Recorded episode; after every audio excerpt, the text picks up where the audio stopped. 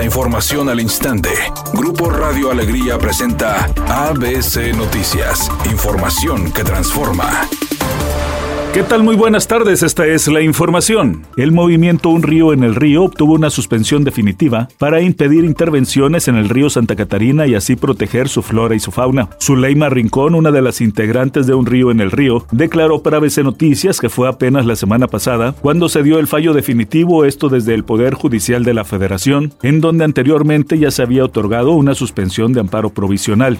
Desde el Festival Río Fest, Rincón destacó que ni la Secretaría del Medio Ambiente y Recursos Naturales, y tampoco ninguna autoridad estatal o municipal, pueden realizar desmonte en el río y únicamente se puede llevar a cabo el desasolve y jornadas de limpieza luego de que la Suprema Corte de Justicia de la Nación concedió la semana pasada un amparo a una empresa privada contra el decreto que prohíbe la venta de vapeadores, la Presidencia de la República informó que esta semana enviará a la Cámara de Diputados una iniciativa de ley para prohibir la venta de esos productos que dañan el sistema respiratorio de quienes los usan. La Presidencia de la República asegura que detrás del amparo concedido por la Corte a particulares para vender vapeadores están muchos intereses y mucho dinero por lo que no será cómplice de ninguna mafia que atente contra la salud de los mexicanos.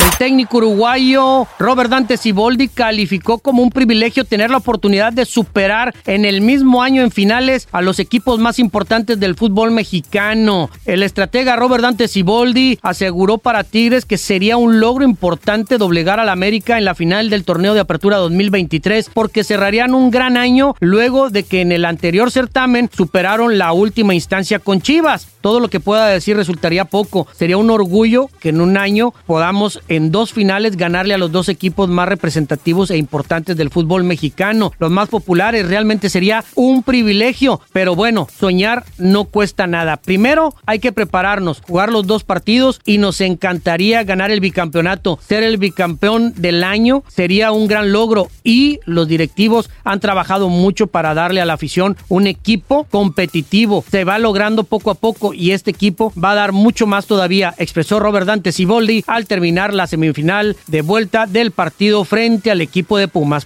El cantante y actor mexicano Jaime Camil, su esposa Heidi Balvanera y sus hijos Elena y Jaime recibieron el boleto dorado de Willy Wonka, pero no para acudir a su fábrica, sino para la premier de Wonka, cinta protagonizada por Timothy Chalamet en el Teatro Regency Village en Wisconsin, California. Allá el filme musical ya está en cartelera.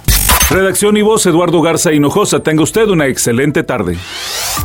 ABC Noticias. Información que transforma.